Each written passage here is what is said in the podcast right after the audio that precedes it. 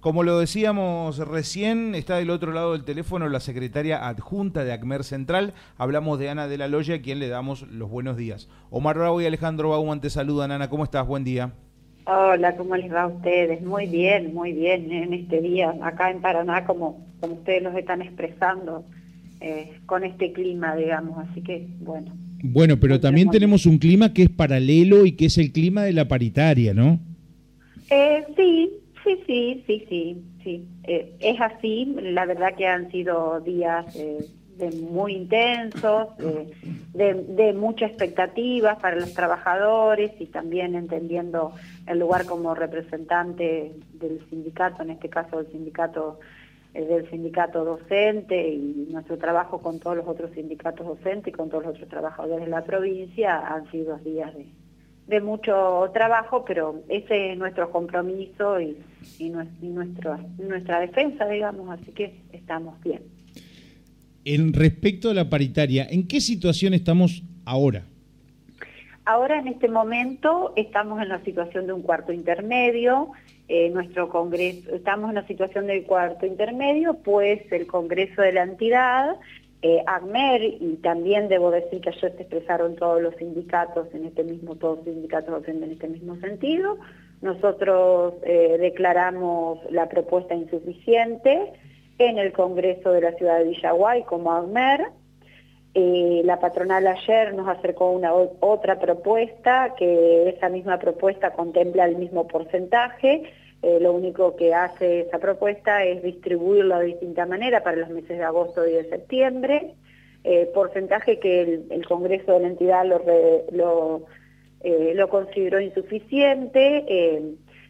Esa, esa, consideración de insuficiente se fundamenta en todas las proyecciones inflacionarias de, de, todas las consultoras, tanto oficiales como privadas, que la inflación eh, para estos dos meses. Eh, nosotros con la propuesta esta, que nos alcanza el gobierno provincial, que es de un 20%, eh, estaríamos con esas proyecciones, estaríamos por debajo de inflación. Los trabajadores estamos a la espera de que el gobierno provincial, en palabras del gobernador, cumpla sus compromisos, que en este año 2022 los, los trabajadores no van a estar por debajo de la inflación. Esa es nuestra demanda, digamos.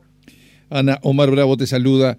Eh, Hola, Omar. El, el, tema hoy por hoy es que el gobierno se reuniría con el resto de los sindicatos estatales para de esta manera conocer justamente eh, lo que sería eh, esta propuesta que eh, ya se la eh, hizo llegar en el día de ayer a los docentes, que fue como la nave insignia, ¿no? Porque a partir de allí, entonces, el resto de los gremios dicen, si se paga lo mismo que a los docentes, nosotros vamos directamente al paro. Ustedes también lo han planteado que para mañana viernes ya habría eh, una medida de fuerza. Nosotros estamos a la espera, como te decía, que, que a la espera, porque sí tenemos un mandato, eh, de que de espera a, eh, hoy de acuerdo intermedio, ese es nuestro mandato. Y sí estamos mandatados a continuar con acciones de no ocurrir que hoy hasta las 13 se presente una nueva propuesta. Digo hasta las 13 por el horario administrativo a veces, digo, porque por eso nada más lo expreso, por el horario de administración pública, pero también hemos tenido convocatorias en, en otros horarios, digamos, así que es nuestra espera hasta el día de hoy no, no, no, por supuesto, uno... Y somos respetuosos de, de, estas cuestiones, digamos, somos respetuosos y responsables como, como lo caracteriza nuestro sindicato en la toma de nuestras decisiones y en el pleno cumplimiento de la, de la ley de paritaria. ¿Qué, ¿Qué, novedades tienen con respecto a lo que es la propuesta hacia el resto de los sindicatos, más allá de que ustedes eh, representan a los docentes, ¿no? Pero hoy están como encadenados unos a otros. ¿Qué novedades tienen? En verdad nosotros entendemos eh, y nosotros entendemos y en verdad estamos en comunicación con todos los compañeros trabajadores porque todos los trabajadores de la provincia están pasando por la misma situación.